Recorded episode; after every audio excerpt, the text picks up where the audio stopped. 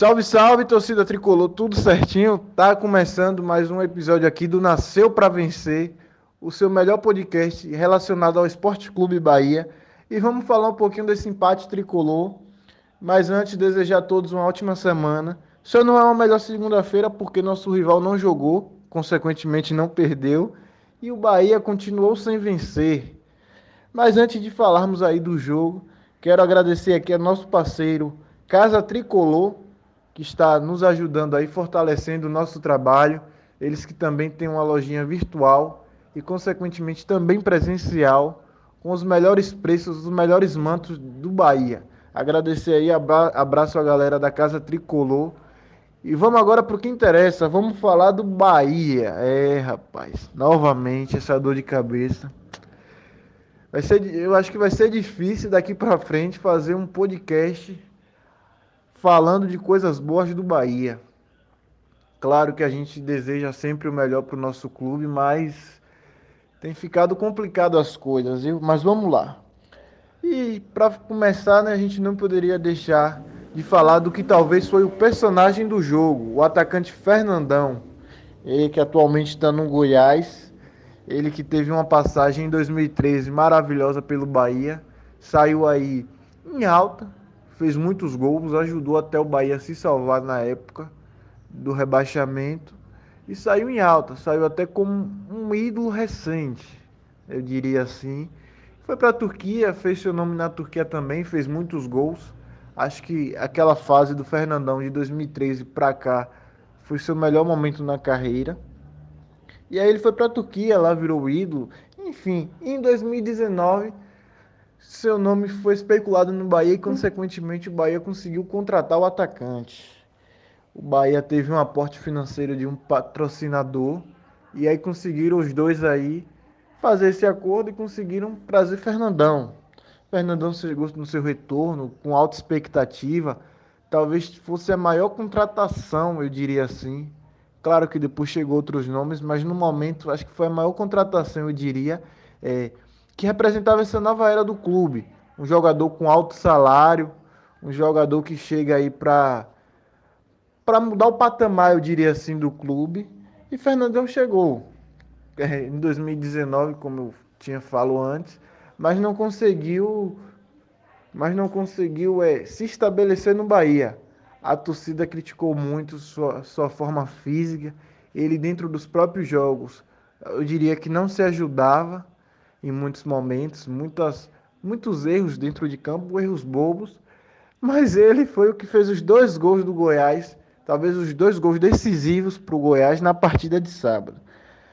Mas vamos lá. O Bahia jogou na quarta-feira contra o Fluminense em casa. Você dois jogos em casa, você almeja na situação do Bahia no mínimo quatro pontos.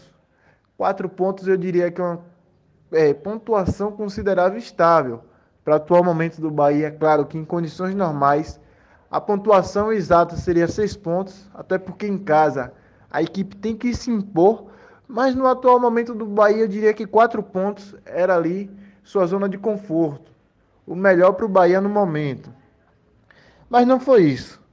O Bahia contra o Fluminense novamente fez uma partida abaixo, na verdade já vem fazendo, e aí para o que, o que era ruim ficou pior. Perdeu Índio Ramírez. Como eu já tinha falado em outros episódios aqui, Índio Ramírez é o líder técnico do, desse time do Bahia, o melhor jogador em campo, chama a responsabilidade, vai para cima, não se esconde. Essa é a verdade.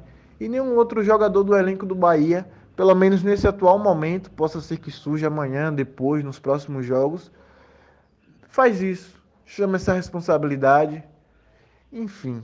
E perdeu o Índio Ramírez aí pro, pro, pelos próximos seis meses. Ele não joga agora o Brasileirão, ele só retorna no próximo Brasileirão. E aí, para a partida de sábado contra o Goiás, o técnico optou por Daniel, que também não vem vivendo um bom momento dentro de campo, mas era a opção. A gente tem Rodriguinho também, Rodriguinho não vem jogando. O próprio Zeca também na lateral direita, abre esse parênteses, ele, o Zeca ele pode jogar tanto na esquerda quanto na direita. Eu acho que ele caberia no atual momento do Bahia, ambos os lados, já que não temos tendo ali o Nino nem o João Pedro são laterais incontestáveis. E o próprio Capixaba também fez uma partida horrorosa no sábado. E não merece vencendo o titular. Mas enfim, vamos para o jogo. O Goiás começou melhor. O Goiás venceu o Galo durante o meio de semana, o oposto do Bahia, e vem ressurgindo aí dentro do campeonato. E venceu e chegou com aquela moral lá em cima. O Galo era um, um adversário muito difícil, muito difícil que o próprio Goiás para o Bahia e que o próprio Fluminense também. E começou melhor a partida. Ali nos primeiros minutos teve um pênalti contestável, mas essa, essa questão de bola na mão, mão na bola, tem sido talvez a, a principal discussão do momento. A gente não sabe quando é intencional e quando não é intencional, mas os árbitros tratam, acho que de para qualificar ou para fazer de uma forma linear, dar todos os pênaltis, tem acontecido isso. E aí um pênalti que você pode contestar ali em vários momentos, mas o juiz deu pênalti e o Fernandão. Vale lembrar também que o Anderson pegou, o Anderson conseguiu defender, mas no outro momento ele, o Fernandão fez no rebote. E aí o Bahia acordou para o jogo. Parece que o Bahia precisa tomar o gol para acordar para a partida. Aí foi isso que aconteceu. Depois o Bahia acordou para o jogo. E aí Gilberto chamou a responsabilidade. Gilberto também que vem sendo muito criticado aí pela torcida, conseguiu fazer esse papel aí. Fez um gol, depois deu um passe primoroso para o Gabriel Novaes, que também fez um gol. E Gabriel Novaes vem aparecendo, pouco ainda, mas vem aparecendo em alguns momentos. Bom a gente deixar aí, talvez, para um futuro, trabalhar um pouquinho melhor o garoto. Talvez ele consiga, consiga dar esse retorno. E aí o, Gabriel Novaes fez. A gente vira para o segundo tempo, o Bahia em vantagem. Talvez o melhor cenário para o Bahia no momento. Virar o, o, segundo tempo aí com 2 a 1 um no placar. Entretanto, na volta do intervalo, o Goiás volta com Rafael Moura. Você já tinha o Fernandão na frente e o Rafael Moura. Foi uma estratégia muito boa do lado do Goiás. Se você olha que a defesa do Bahia é a mais vazada e você consegue ter dois centroavantes perigosos, como é o Rafael Moura e o Fernandão, os dois têm que jogar. É a mesma coisa se no Bahia tivesse um outro do lado para fazer companhia ao Gilberto. Tem que jogar. O Rafael Moura e o Fernandão, o Rafael Moura especialmente no, no segundo tempo, traz aquele peso para o ataque, traz aquele nome de respeito. E a defesa do Bahia, infelizmente, é uma defesa amedrontada. Amedrontada que os adversários vêm conseguindo aí entrar com facilidade e fazer gols. A gente viu isso no próprio sábado e vem vendo isso já há vários momentos. Na verdade, é o campeonato todo. Entrou Rafael Moura. Contudo, Vinícius fez o segundo gol do Goiás. Não precisou nem do Rafael Moura, nem do Fernandão. O Vinícius conseguiu fazer o gol. E aí depois o Bahia se prejudicou porque teve um Daniel expulso.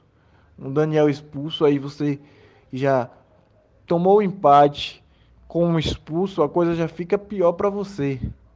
E aí você perde mais esse homem do meio de campo. Aí você passa a ter a Gregory Ronaldo ali volantes. Gregory tem, eu já elogiei ele, tem saído bem para o jogo, mas ainda não é aquele cara armador. E o Ronaldo sempre sai melhor para o jogo também. O Ronaldo sempre teve essa característica, esse segundo volante. Mas aí, você com homem a menos fica muito difícil. O cara que era para substituir Índio Ramírez acaba sendo expulso. Mas enfim, com Daniel expulso, aí você tem o Miguel Ferreira e o Ariel Cabral pelo lado do do Goiás que fizeram os gols, né? E aí você tem o Anderson que deu uma bela assistência para o Alisson, dica-se de passagem. O goleiro sendo bastante criticado aí no momento da partida, a torcida pegando muito no seu pé. E aí ele consegue dar uma assistência primorosa, uma assistência digna de Alisson, eu diria assim. Alisson, o atual goleiro do Liverpool, que faz esse, esse, essa bola com os pés muito bem. O próprio Ederson também, da seleção brasileira. Mas aí o Anderson consegue dar uma assistência primorosa para o Alisson, que consegue dar aquele gingado na frente do goleiro e fazer o gol. Mais um gol aí e mais um respiro para a torcida do Bahia. Porém, rapaz, torcedor do Bahia não tem um dia de paz. Infelizmente, o Fernandão, ele novamente, conseguiu fazer o gol. Nos acréscimos já, o que é pior, o Bahia não conseguiu aí segurar o placar. O Bahia fez 3 a 2 e não conseguiu segurar o placar. O que, como eu já falei, é uma coisa que vem sendo bastante criticada. O Dado após até o jogo também falou que reconhece os erros da equipe, mas que espera que esse jogo contra o Goiás tenha sido um divisor de águas. Tenha sido talvez aí o último último a última inconstância da defesa do Bahia. Não acredito nisso, mas o treinador tem que acreditar no seu elenco, de certa forma. E aí o Fernandão faz e aí realmente acaba o jogo. Porque o Fernandão já fez ali nos acréscimos, nos momentos finais. Ele fez o gol e acabou o jogo, né? Fez valer a lei do ex. Mas enfim, agora vamos abordar um pouquinho aqui alguns aspectos. Como eu já falei do Fernandão, para mim foi o cara do jogo, fez os dois gols fez valer a lei do ex. A gente sabe que também, a partir do momento que o cara saiu enxotado do Bahia, não foi bem enxotado, mas enxotado de maneira de dizer, não conseguiu render bem, teve seu contrato rescindido, é, em consenso ali com o Bahia. Ele, de certa forma, vem com ânimo a mais para o jogo. Vem com ânimo a mais, querendo mostrar serviço, querendo mostrar que pode. Foi isso que ele fez. Fez dois gols, ele é um bom atacante. Apesar de não ter ido bem, um baita atacante. Ele e o Rafael Moura ali no Goiás faz toda a diferença. E agora vamos falar pelo lado tricolor. A expulsão do Daniel a gente pode discutir se é justa ou injusta, sabe?